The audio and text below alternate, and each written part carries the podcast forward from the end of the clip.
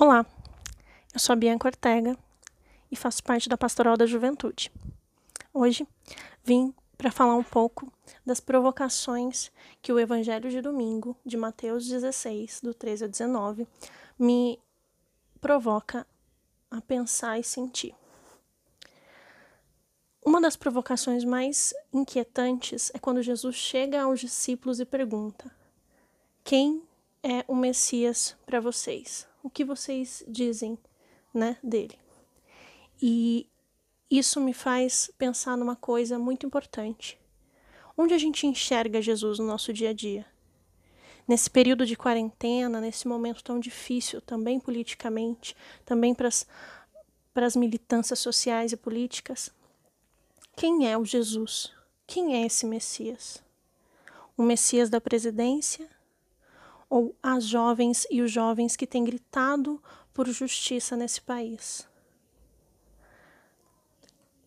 Nessa enxurrada de grandes acontecimentos, também temos vive estamos vivendo um período muito difícil para pensar em esperança, para construir o reino.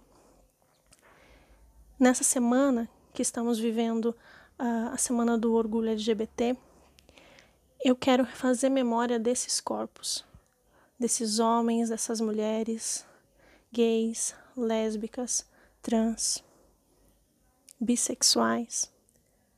Esses corpos que muitas vezes não conseguimos enxergar a Jesus neles.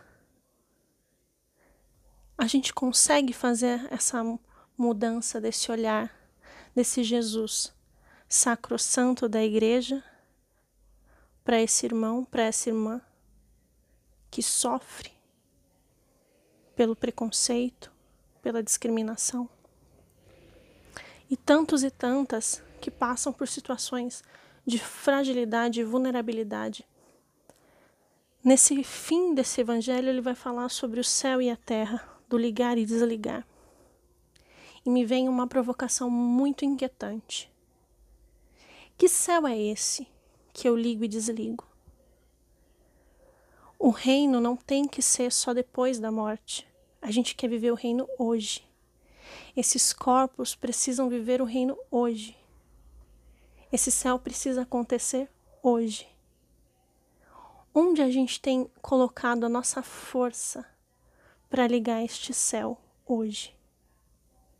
Que a gente consiga pensar no reino, no céu, como justiça social como aquilo que nos leva mais próximos de, desse Messias, desse Jesus, desse companheiro de caminhada. Quando Pedro responde a ele, ele diz que que bom que você vê e que você sabe quem é Jesus, porque o Deus te, te contou, porque o Pai te contou. E não porque te disseram, mas porque Deus te apresentou.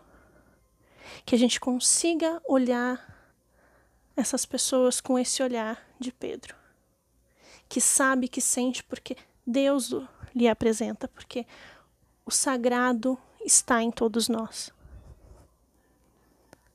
Que a gente consiga viver esse período, não só agora, mas neste novo novo que se aproxima, neste novo normal, com mais proximidade deste Deus que nos revela o sagrado uns nos outros. Fico por aqui. Espero que eu possa provocá-los assim como essa leitura me provocou. Até uma próxima. Um beijo e a gente se vê na luta.